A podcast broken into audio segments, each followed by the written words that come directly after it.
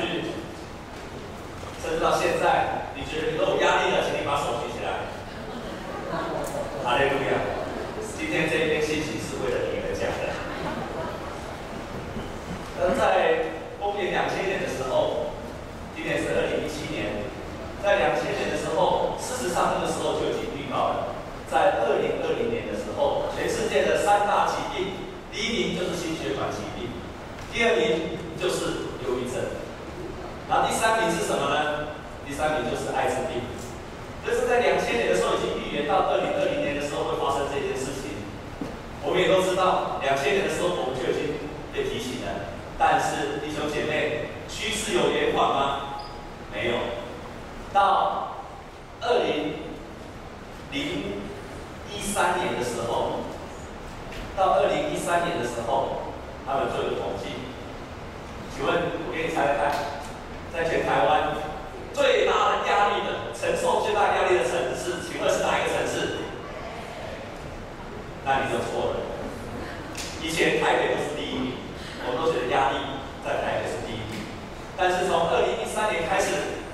在台北的恭喜各位因为换到嘉义去了我们在座嘉义的人今天把手举起来原来是嘉义越来越多的年长年长者搬到嘉义去了所以嘉义的年长年长者越来越越多的年长者所以他们越来越压力越来越大我以前都以为说你看年长者比较没有压力后来我知道不同年纪会有不同的压力我的岳父当过年的时候去高雄拜访 off.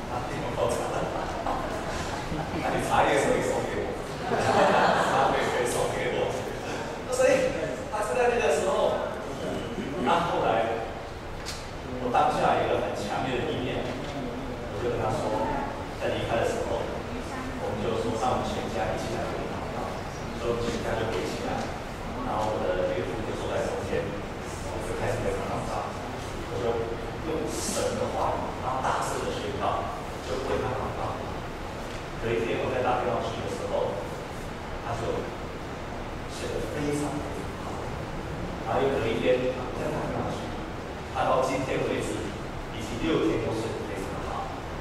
感谢神，弟兄姐妹，为什么说我们需要做家庭祭坛？为什么这个祭坛不应该只有人教会，要到你的家？因为当你们全家一起祷告的时候，是充满力量。那后来我教他如何听经，就是如何读经，他就讲，这个整个礼拜都睡得非常好。我们都会在不同的环境、不同的世界当中，会经历到很。现在弟兄姐妹，什么是压力？压力就是让我们。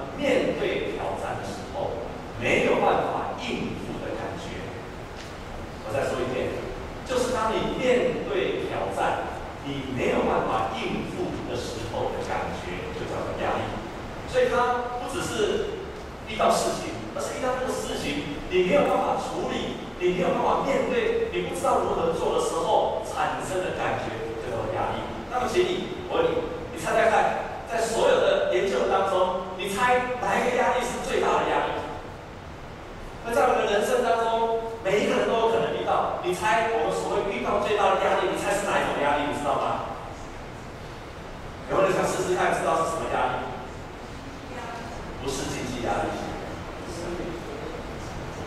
我们人生当中经过研究，会遭受到最大的压力，带给你最大的痛苦的第一名，就是你的配偶离开，配偶去世，这个再次造成最大的压力。第二名是什么压力？知道吗？就是离婚，离婚是在第二名。第三名，呼吸分居。你注意到没有？在前十名的当中，带来的压力都是谁？都是你的另外一半跟你有了不好的关系，或者离开你的时候产生的最大的痛。所以，亲爱的弟兄姐妹，为什么我们要推动家庭祭坛？为什么我们要守护我们身边的人？要珍惜你身边的人？因为你身边的人发生事情的时候，会不只是跟你有事情，而是他发生事情的时候，会造成你的生命、你的身心灵很大的损伤。阿门吗？那亲爱的弟兄姐妹。为什么我们要珍惜在我们身边的人，我们的另外一半？我们的另外一半，我们如果跟他好的关系，这是神的祝福；跟他没有好的关系，他会带给我们身心灵很大的创伤。如果你的另外一半在你的旁边，你的另外一半在你旁边，请你跟他说：“我会好好的珍惜你。”你的另外一半就好了，不是你的另外一半，不要这样讲。所以我劝各位的弟兄，我们在座弟兄，请弟兄举举手，让我看到，好吗？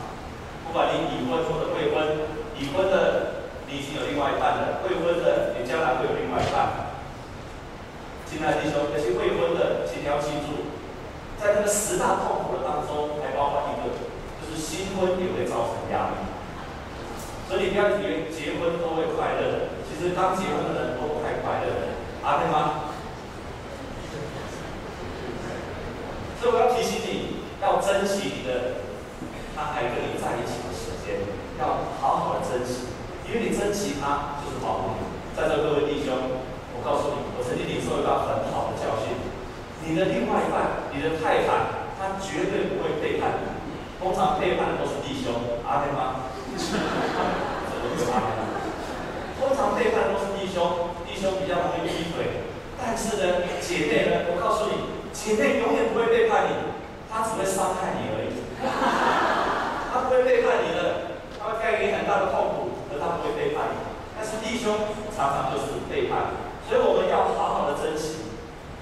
如果你有好的关系，要珍惜；你没有好的关系，接着一起祷告，建立家庭祭坛，来恢复好的关系。在我面对压力的时候，我们通常有每个人的反应不一样。有些人会流汗，有些人会肠胃会有问题。你是会有常常有肠胃的问题吗？有些人会睡不着，有些人甚至会掉头发，有些人就烦躁，有些人会心悸，更严重的就需要去看精神科的医生，然后要吃药。啊，有一个人他去跑去看精神科的医生，然后他就跟医生说：“哦，医生，完了完了完了，我这次都睡不着，我有很大很大的压力。”哇请你帮助我，跟医生说的来说，没有问题。我告诉你，你遇见了这个压力，我告诉你，你不要理他就好了，你忘掉他就好了，切掉就好了。我告诉你，上个礼拜来了一个患者，这个患者来跟我说，医生，我欠了钱，我欠了一个裁缝师的钱。那我也是这样跟他讲，你忘了他，你放下他，你就好了。那一个人就听我这样讲之后，马上就好了。这个新的病患就说：“他就完了，那我一定好不了。”医生说：“为什么？”他说：“我就是那个财公司。”我们会他的医生可是根据我在帮助很多弟兄姐妹，我要很抱歉的跟你说，很难去直接去找精神科的医生，很难去。他可以救急，在症状下来让症状解除，也有需要。可是要得到完全的痊愈，真的没有那么简单。说真的，我帮助很多弟兄姐妹，通常他都不是因为吃药治好，他都不是吃药治好。可是神可以帮助我，神真的可以帮助我。因为我已经看到太多美好的见证。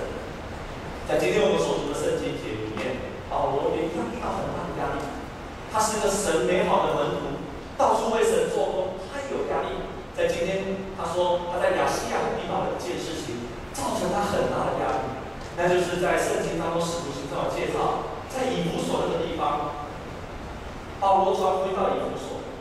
以弗所那个地方是拜很多偶像，跟台湾一样。他们特别拜了一个女神，那个女神，我们知道在罗马那个时候，他们很多的神庙都会在庙里面有很多奸淫的事情。但那个女神是他们所相信的命运之神，你知道吗？根据圣经学者的研究，他们后来挖出来，那个女神的神庙叫雅底女神，它有多高呢？它的长度呢，有一百二十七公尺，那个庙的宽度有六十七公尺，高度有十八公尺。所以你可以想象，在罗马那个时代，他们多么相信这个女神。但是当保罗把福音传到以弗所去的时候，福音的力量进到这个地方，这个地方开始改变了。那个地方很多行邪术的，他们把很多邪术的书拿出来去烧，本来可以卖钱的拿出来烧。根据圣经的记载，他们一共卖了五万块钱。你可能对古时候五万块没有太多的概念，但是当时候的人一天的工资就是一块钱，这一块钱就是他们的一天的工资。所以这样换算换算下来，我自己大概算了一下，就是五万个工作天的钱。五万个工作天的钱，我大概用我们台湾的钱算一下，大概三千五百万。也就是说，有三千五百万的书的钱全部都烧掉了，然后。但是在那个时候，保罗遭遇到极大的，因为开始逼迫来，压力来了。保罗甚至在今天的圣经节，我们如果看到圣经节，我很少看到保罗提到这么艰难的时刻，但是他在圣经这样说：“他说我们以前在亚细亚遭遇了苦难，压力太重，力不能生，甚至连活命的指望都绝。”保罗很少讲到这么悲惨的事，他通常讲完之后，他会讲一些情，可是很少讲到说，我那个压力这么重，我没有办法承受，我甚至到了连那种想要活下去的盼望都没有了。这是保罗在亚细亚这个地方遭遇到极大的困难，当他经历到很大的胜利之后，也遭遇到极大的困难。但是我们可以看到。保罗的转折是我们可以学习跟效法。当经过这些事情的时候，你可以看今天的圣经节。保罗怎么看这些人？他现在正在面对压力。请我们一起来读第一章的第五节。我们一起来读第四节、第五节、第六节。这是保罗怎么看这件事情？我们一起来读第四节，预备起。我们在一起中，他就安慰我们，叫我们用神所赐的安慰去安慰他。第五节，我们既多受基督的苦楚，就靠基督多得安慰。第六节，我们受患难呢，是为了叫你们得安慰，得拯救我们得安慰，也是为叫你们得安慰。这安慰能叫你们忍受我们所受的安慰。在这三节的当中，他怎么看见他在亚细亚浪涛甚至活不下去的压力呢？他说三件事情。我说多受基督的苦楚，我就会多得到安慰。所以这件事情会让我多得到安慰。第二件事情，我所经过的这些患难，让我活不下去的患难，将来要成为别人的安慰。第三件事情，让我们会得着复活的盼望。所以他开始把那样他所面对到亚细亚这么大的压力，把它转过去了。弟兄姐妹，保罗所说的。这个秘诀对我们今天仍然适用，会是？那是非常大的错误。他并不是说跟上帝说：“神啊，让这些压力都过去。”像刚刚那个医生说的，把它砍掉、忘掉。忘掉。他开始去了解这个压力是什么。你听懂我说的吗？他不是说你要有这些，我以后都不要有这些了，而是他开始去了解我现在所经过的这些压力的意义是什么？这个不一样，你所承受的压力，跟你对这个压力的了解的意义，会带给你不同的影响。我再说一遍，保罗把这个所亚西亚所承受的压力，他赋予一个信仰上的意义，那个压力就变成他的助力。所以你怎么解释它，会决定你正在如何面对压力对你产生的影响。有一个心理咨商师叫 Kenny，然后在过年的时候，我看见这个演讲，然后在 TED 这上面有一个演讲，这个叫 Kenny 的这一位心理咨商师，他说他过去在十年当中，他帮人家做心理的咨商，在做心理咨商的时候，他常常过去十年他都教导人家说，除去压力，要有压力，脱离压力。我都教，他都教人家这样子。但是他看过一个研究说，他彻底改变。他说，在美国，针对三万个美国人做追踪八年的研究，在这个研究当中，他问两个问题：第一个问题，在过去的一年当中，你有经历多少的压力？啊，第二个问题，你认为这些压力是有害的吗？结果当这个问题一发布出去的时候，收回来，他们追踪得到了这个结果。他说。压力确实是，因为会增加你百分之四十三的死亡的风险。也就是你承受那些压力，会增加你百分之四十三的死亡的风险。但是，只针对那些相信压力是有害的人，对那些承担压力，但是认为这个压力对我是有益处的人。一点都没有影响，甚至于这些人比那些从来没有承受压力的人都要健康。那你看到了吗？你有压力，如果你相信这个压力对你有害的，那么你就承担了比别人多百分之四十三的死亡的风险。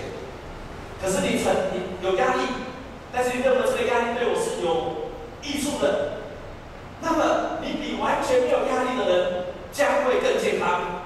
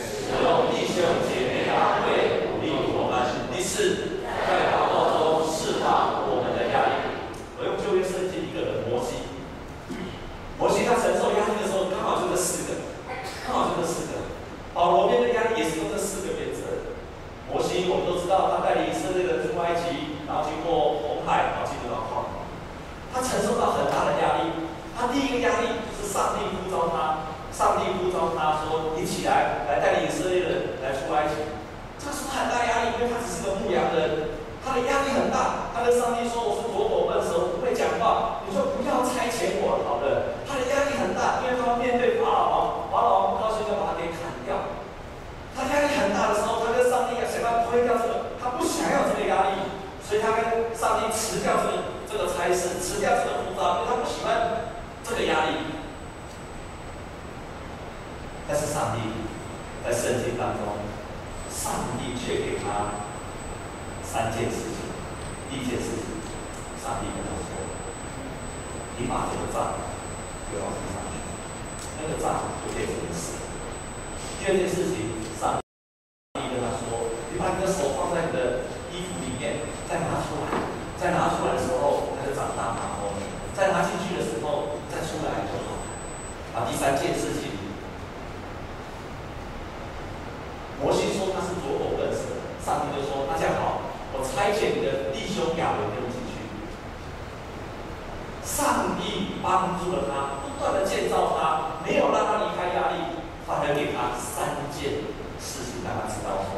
神的能力在你的身上，他要转化的事情，虽然到最后。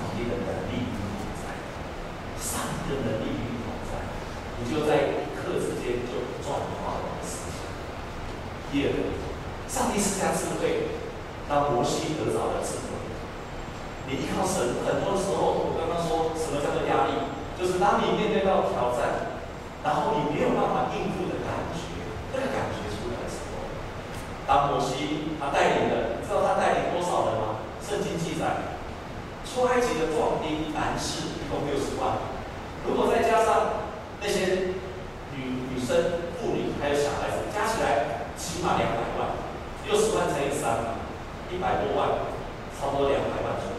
带领两百万的人，你可以想象要过那个红，带领两百万的人在那个旷野的地方，但是上帝当。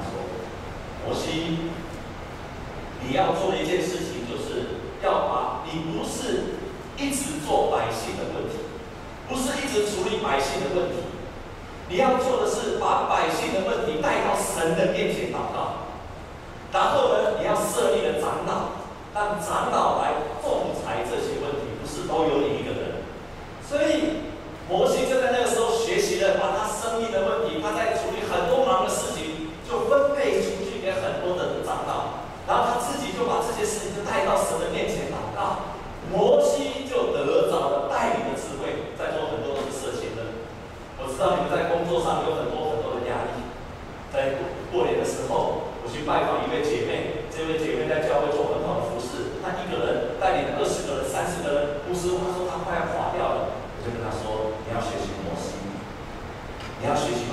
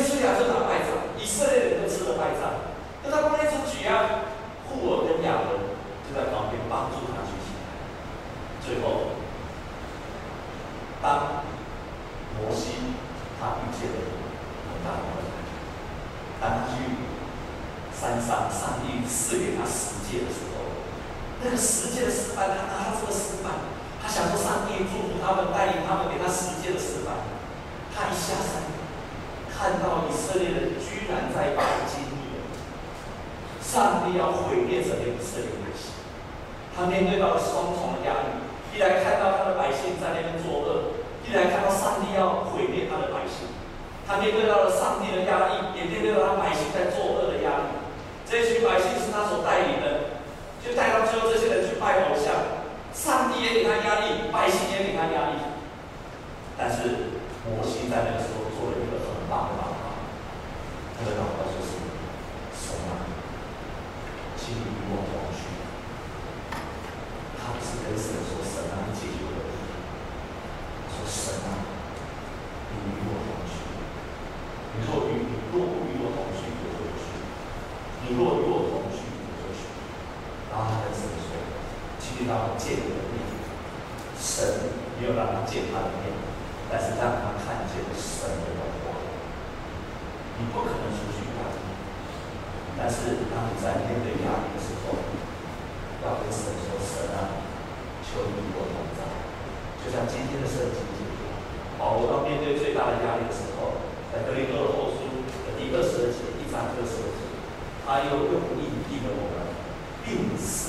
圣灵在我的心里做当你只要经历到圣灵在你的里面的时候，就会出去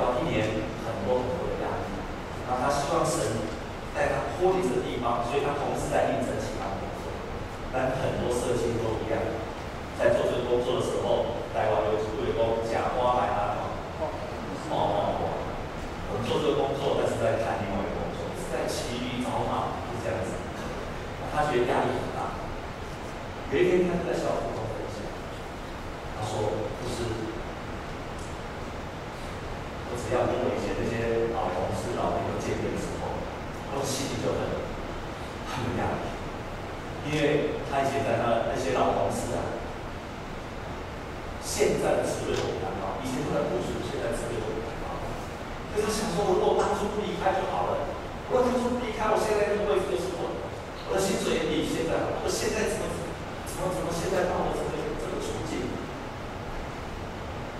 然后呢他又什所以你看我想现在说的说做很多的事情一方面又想离开自己的工作一方面又觉得跟以前的跟其他人不能比啊因为现在压力又很大那好像业绩又很难很多事情就像我现在说的这个地震的情况一样当他在讲的时候我突然有很深的感动我就跟他说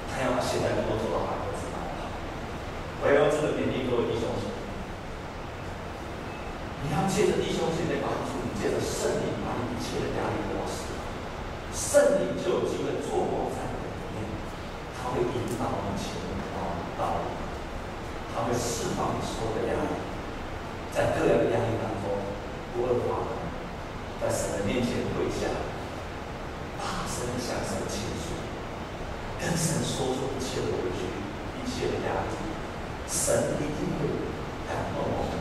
神一定会帮助你，因为今天的信息还有等一下的敬拜，神释放一切的压力，我们同心来祷告。主，我们感谢你，你成为我们的救主，你成为了摩西的主，你也成为保罗的主，你释放了摩西一切的压力，你也释放了保罗，甚至不知道活如能不能活下去的压力。我们感谢你。求你今天也借着我们的敬拜，也来释放我们生命当中弟兄姐妹正在面对的许多的压力。主啊，你就帮助他，让他经历神。我们这样子祷告，是靠着耶稣基督的圣名。阿门。我们一起站立，我们这首诗歌一起来敬拜神。我们大声的来唱诗歌，把心里面